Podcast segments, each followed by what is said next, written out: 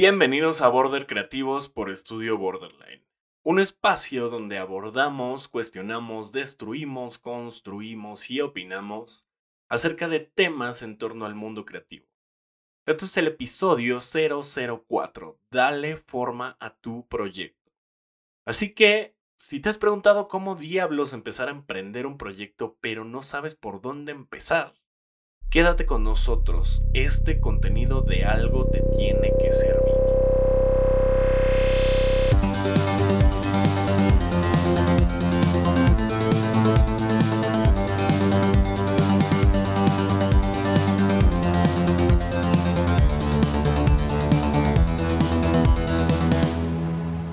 Creativos, yo soy Pepe Paloma, productor en Estudio Borderline y yo estaré con ustedes en este episodio hablando sobre cómo darle forma a los proyectos en el mundo creativo, explicando un poco los puntos para que puedas generar un proyecto propio desde cero. Este tema fue pedido por algunas personas que me dijeron que les habían quedado claro los puntos del episodio anterior sobre cómo cobrar tu chamba, pero se atoraban en el rudo proceso de cómo emprender algo suyo. Obviamente esto para poder cobrarlo y conseguir clientes a futuro en especial Abril, que se desenvuelve en el mundo de la arquitectura. Ella me comentaba que quería empezar a ofrecer servicios propios, pero no sabía dónde empezar. Así que esa conversación fue la gota que derramó el vaso para que de una vez sacáramos este súper episodio. Les aseguro que les va a servir mucho. Le mando un abrazote a Abril y espero seguir recibiendo comentarios de los episodios para poder resolver sus inquietudes cada semana. Queremos tenerlos contentos. Así que, antes de entrar de lleno al tema, quiero que sepan que si tienen comentarios, preguntas o sugerencias, pueden encontrarnos en Facebook como Borderline y en Instagram como arroba Borderline. Siéntanse en confianza de mandarnos un inbox y estaremos contestando con mucho amor uno por uno. En estas dos redes sociales encontrarán siempre información acerca de talleres para creativos como ustedes que nosotros impartimos mes con mes. Y también estaremos subiendo contenido de valor de cada episodio. Sin más ni menos, vamos directo al grano. Hoy tenemos preparado un súper tema, ya que a todos los creativos se les ha metido la idea de hacer cosas propias, algo comúnmente llamado, entre comillas, emprender. Que la neta está súper choteada esa palabra, pero, pues mundanamente así conocemos a la acción de aventarse por su propia cuenta, arrojarse completamente a la angustia de crear sus propias oportunidades. Y obvio que éstas generen dinero para poder subsistir. Así que te traigo una serie de puntos que puedes usar para empezar a, entre comillas, emprender un proyecto propio. Punto número uno decide qué diablos vas a ofrecer. Yo sé que el mundo creativo es bastante amplio, puede ser desde diseñador, animador, ilustrador, fotógrafo, músico, arquitecto, eh, escritor, actriz, eh, yo qué sé. Pero, obviamente, en cualquiera de estas cosas que tú hagas, puedes ofrecer algo, puedes empezar a crear un proyecto propio y ofrecer servicios, ofrecer producto, ofrecer lo que se te venga a la mente, no sé. Entonces el primer punto obviamente es decidir qué diablos es lo que voy a ofrecer. Si voy a ofrecer, no sé, servicios de identidad corporativa, si voy, si soy diseñador industrial y voy a sacar nuevos productos al mercado como muebles, como alguna cosa que revolucione el mercado, no sé. Eh, si soy músico y voy a empezar a sacar canciones y querer ganar dinero con esto. Eh, si soy arquitecto y voy a empezar a ofrecer servicios de creación de renders para las empresas que necesitan visualizar sus cosas en 3D súper bonitas. No sé. Ustedes saben en qué ámbito se desenvuelven y para qué son buenos. Y yo sé que ahorita ya te estás como dando un panorama de qué diablos es lo que puedes ofrecer. Punto número 2. Haz un estudio de mercado. Este sí no se lo pueden pasar por alto y tal cual como mencionaba en el episodio anterior. hacer un estudio de mercado es bastante, bastante importante. Porque así ya teniendo en cuenta el primer punto de saber qué diablos van a ofrecer, ustedes deben de hacer un estudio de quiénes ofrecen eso mismo que estás ofreciendo. Y debes, debes de saber cómo trabaja tu competencia directa. Es decir, cuánto cobra, cómo se maneja, si pide un anticipo, este, si estos güeyes de tal empresa se van y toman juntas presenciales con cliente, si manejan todo online, yo qué sé. Ustedes tienen que hacer todo este estudio para que se den cuenta si ustedes son dignos de competir con estos que están compitiendo. Porque si de alguna manera ellos les ganan en calidad, les ganan en precio, les ganan en, no sé, en estética, pues ustedes tienen que competir de manera correcta con ellos porque si no se van a ir con la competencia con eso que ofrezcan. Y eso pues obviamente no queremos. Queremos que se vayan con nosotros. Y pues en esto es importante de que ya que tengamos un estudio de mercado, pues tener en claro cuál va a ser nuestro diferenciador. ¿Qué nos va a hacer distintos de esta competencia qué es lo que vamos a ofrecer como diferenciador al cliente para que ese cliente nos tome más en cuenta a nosotros que a esa competencia. No sé si ofrecen alguna promoción, si les dan más cosas al cliente. Nunca su diferenciador tiene que ser el precio. Siempre recuerden, no compitan por precio. Punto número 3. Enlista qué necesitas para realizar tu proyecto. Aquí viene los puntos acerca de la inversión de tiempo y de dinero. Es decir, aquí vas a tener que poner cuánto dinero en pesos o en dólares, donde nos estés escuchando, cuánto dinero vas a necesitar ya en una cantidad específica. ¿Y qué más vas a necesitar? Si necesitas eh, infraestructura, si vas a rentar oficinas, si necesitas rentar algún salón, si necesitas comprar maquinaria, una laptop, eh, alguna Wacom, eh, pinturas, yo qué sé. Todo esto que necesitas para ofrecer eso que vas a ofrecer de manera profesional, lo necesitas enlistar aquí. Punto número 4. Enlista a quién necesitas. Ahora, en el punto número 3 están todas las cosas que son como materiales. Son cosas que, pues, básicamente no son personas. Y aquí en el punto número 4 vas a tener que enlistar qué personas necesitas para ofrecer eso que necesitas. Si tú eres una agencia, se me ocurre, una pequeña agencia digital, pues entonces necesitas a alguien que sepa de marketing, necesitas a un content manager, necesitas un diseñador gráfico y necesitas, pues obviamente, el director o cabecera de todo este equipo. Ojo aquí, siempre júntate con gente que sea yo les solía decir como aburrida. Es decir, si tú eres un diseñador, júntate con alguien que sepa de números, júntate con alguien que sepa vender, júntate con alguien que de menos sepa Excel. O sea, este es como, entre comillas, la gente que yo le llamaba aburrida. O sea, que gente que no es del ámbito creativo, gente que te puede eh, generar muchísima mancuerna en los momentos buenos, en los momentos difíciles y para emprender este proyecto que ahora les voy a dar un consejo.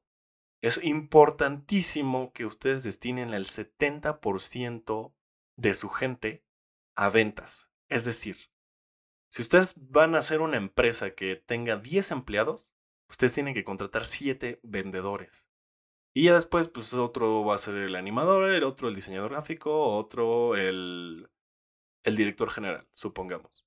Pero este tip es buenísimo porque si ustedes no tienen clientes, puede que su empresa se vea súper bonita, que ustedes sean los más chingonzazos, que ustedes ya tengan unas fotazas bien chidas. Pero si no tienen clientes, pues obviamente su proyecto no más se va a quedar en lo bonito y ya. O sea, ustedes necesitan a quién venderle ese producto, ese servicio que van a hacer, que van a empezar a emprender. Por lo tanto, si ustedes destinan el 70% a que gire todo ese proyecto, a que gire los vendedores que les van a hacer generar clientes frecuentes, pues obviamente van a estar del otro lado. Y este es un error que sucede mucho en las agencias. y yo lo he visto en muchas agencias, que supongamos que, eh, retomando este ejemplo de los 10 empleados, las agencias dentro de esos 10 empleados ni siquiera tienen un vendedor o tienen un, uno solo, los llamados productores en las agencias. Y tienen a cuatro diseñadores, tres animadores y un director general y aparte la, mano derecha del director general y pues esto no sirve para absolutamente nada. Entonces recuerden, siempre que tengan un servicio, tienen que tener a alguien a, que, a quien venderle ese servicio. Por lo tanto, siempre destinen su mayor focus a ventas. Punto número 5. Enchula ya tu proyecto. Aquí viene pues todo lo referente pues a la estética de tu proyecto, que tú tengas una buena identidad funcional, que se vea chida, que tengas ya todo lo necesario como para pues estéticamente que se vea bien tu proyecto no sé, que saquen papelería, esto es tarjetas de presentación, hojas membretadas, etcétera, etcétera. Que tú trabajes en tu marca personal, de saber que si te vas a presentar alguna junta con cliente, si vas a tener alguna marca personal, pues que vayas vestido de tal manera, etcétera, etcétera. Punto número 6. Crea cuentas de empresa. Ya que tienes chulo tu proyecto, las cuentas de empresa obviamente son en redes sociales. Y si no estás en redes sociales, básicamente no existes en el mundo empresarial. Entonces, de menos tiene que tener Facebook y pues chance un Instagram. Estas dos tienen que ser cuentas de empresa. Bueno, cuentas de empresa en, en, en Instagram y en Facebook pues algo que se llama fanpage. Y aquí es donde van a tener ya que chulear bonito sus redes sociales con una buena foto de perfil, una buena foto de portada, una buena descripción, y empezar como a publicar buen contenido, contenido de valor para sus clientes y obviamente contenido empresarial de qué diablos es lo que ofrecen. Eh, les aconsejo que no pongan precios porque así les dan el beneficio de la duda a los clientes y se pueden comunicar con ustedes con mayor probabilidad. Punto número 7. Haz calendarios y metas. Esto es importantísimo, ya que llegaron hasta este punto, Acuérdense, siempre tienen que enlistar todo, siempre tienen que apuntar todo. Y aquí es donde ustedes van a apuntar sus metas. Tienen que ser metas semanales, también tienen que ser metas mensuales. Y si ya se quieren ver muy chingones, pónganse metas anuales. Porque así vamos a tener la presión de que tenemos que llegar a una meta y por lo tanto nosotros ya tendremos que visualizar qué diablos tenemos que hacer para llegar a esa meta. Una meta semanal puede ser, ahorita que ya van empezando, en una semana, que ya quede nuestro Facebook, nuestro Instagram de empresa. En la segunda semana, que ya quede cuáles son nuestros clientes potenciales en la mira. La tercera semana, empezar a venderle a esos clientes potenciales. La cuarta semana, al menos tener o haber cerrado una venta de esos clientes que nos van a brindar, no sé, pagos mensuales a nuestra empresa. Entonces ya en un mes ya habremos logrado esas cuatro metas. Ahora, siempre traten de visualizarse más allá. Por eso les decía, si se van a ver más chidos, pónganse metas anuales. ¿A cuántos clientes quiero llegar en esa meta anual? Supongamos que quiero llegar a 12 clientes cerrados, 12 ventas fuertes cerradas. Si yo requiero llegar a esas 12, entonces cada mes yo tengo que cerrar un cliente. Por lo tanto, no se va a quedar nada a la deriva. No se va a quedar así como de, ah, pues le va, ya tenemos nuestro proyecto, ya somos súper emprendedores, pero pues no tenemos metas, ¿no? Obviamente esto es vivir en la utopía y vivir en el, pues nada más tengo mi proyecto de adorno, ¿no? Entonces, apuntando todas las metas, ustedes se van a meter más presión. Punto número 8. Delega tareas. Ya que está todo bonito, ya que ustedes tienen sus calendarios y metas, empiecen a delegar tareas, ya sea a sus socios o a sus colaboradores o a sus empleados o si es algún proyecto propio que nada más sea de una persona, pues delega tareas a ti mismo con una lista, a manera de que ustedes vayan tachando, a ver, esta tarea ya quedó, esta también, esta también, esta también. Pero algo que pasa a menudo cuando empezamos a, a emprender proyectos es que nos queremos que nos queremos poner demasiadas tareas a una sola persona. Entonces, el llamado, no sé, director general también diseña, también vende, también es proveedor, también se va a buscar a los clientes, no sé. Las personas son más eficientes cuando se enfocan a una sola tarea, una sola tarea por vez, o una sola tarea por día, o una sola tarea en todo el organigrama de la empresa que ustedes vayan a montar. Entonces, siempre véanse más inteligentes y deleguen tareas porque si no, se van a meter la pata desde un principio. Punto número 9. Prueba y error. Ya que han llegado hasta este punto número 8 de delegar tareas, obviamente no todo va a ser bonito y color de rosa. Siempre va a ser prueba y error, es decir, ya que tenemos a todo nuestro team funcionando, pues ahora a ver si le pegamos a un cliente. Y ahora a ver si ese cliente le gustó lo que le estamos ofreciendo. Y si no le gustó, pues entonces ahí obviamente ya probamos y hubo un error. Y de ese error tenemos que aprender. Tenemos que siempre analizar en qué estuvimos mal y en qué estuvimos bien. Para así ya ir poco a poco creando una buena fórmula de trabajo. A tal grado de que después de un chingo de pruebas y un chingo de errores, vamos a tener una fórmula que nos funcione para nuestro proyecto y de ahí pues es donde nos tenemos que agarrar. Pero obviamente esto siempre se va a lograr probando y cagándola. Entonces no tengan miedo, acuérdense, ya llevamos tres episodios creo que mencionando de que creativos por favor no tengan miedo. Obviamente la van a cagar, pero siempre tienen que aprender de esos errores. Punto número 10. Monitoreo constante. Este viene aferrado del punto número 9, que es decir, si ustedes prueban y la cagan, pues ustedes van a tener que monitorear el por qué la cagaron y cómo enmendar ese error. Ustedes tienen que monitorear constantemente los resultados y las acciones que su proyecto está dando. ¿Para qué? Para conseguir esa fórmula que les mencioné en el punto anterior. Para conseguir como la luz, para ver de qué manera funciona mejor su proyecto. Y de ahí, pues, ya saben, agarrarse y seguir. Y punto número 11, aguanta. Ya luego de que ustedes lograron llegar hasta el punto número 10, ya solo queda tener disciplina y constancia y por favor no arrojar la toalla. Que he visto a un chingo de creativos que neta se animan a emprender su proyecto que de menos ya sacaron un Instagram y un Facebook y ya empiezan a postear cosas ahí para conseguir clientes o de menos para conseguir eh, seguidores, comunidad, gente que, que aprecie como su trabajo, incluso que sea del mismo mundo creativo. He visto a muchísimos creativos que, que ya llegan hasta este punto, pero se decepcionan porque quieren ver resultados inmediatos y eso obviamente no va a ser. O sea, hay proyectos que tardan años en despegar y ahí esto, esto se debe a, la, a tener constancia y disciplina dentro de lo que haces. Entonces, no se decepcionen creativos.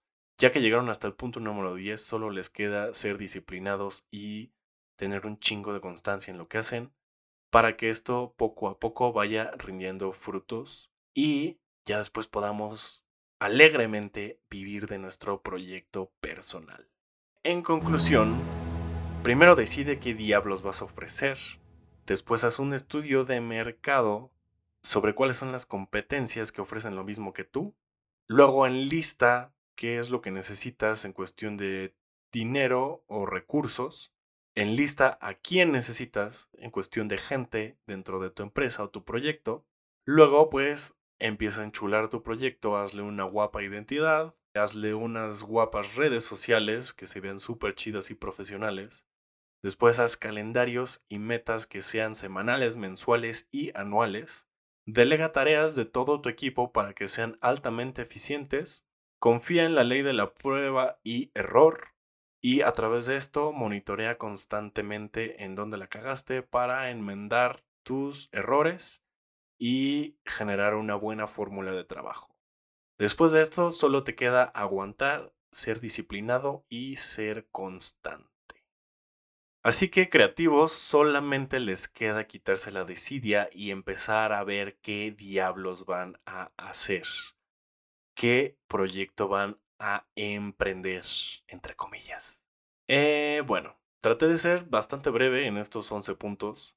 bastante rápido porque pues son más de lo normal. Siempre tratamos de hacer los episodios no más de 6 puntos. Pero pues bueno, si ustedes siguen estos 11 puntos, créanme que les van a funcionar perfectamente y van a ser altamente eficientes en lo que quiera que hagan. Así que si te gustó el podcast, no olvides seguirnos. También no olvides darte una vuelta por nuestras redes sociales y aún usar gel antibacterial ya que estamos en épocas difíciles. Si te quedaste con alguna duda, no olvides escribirnos y te esperamos la próxima semana. Esto fue Border Creativos, el podcast. Hasta la próxima.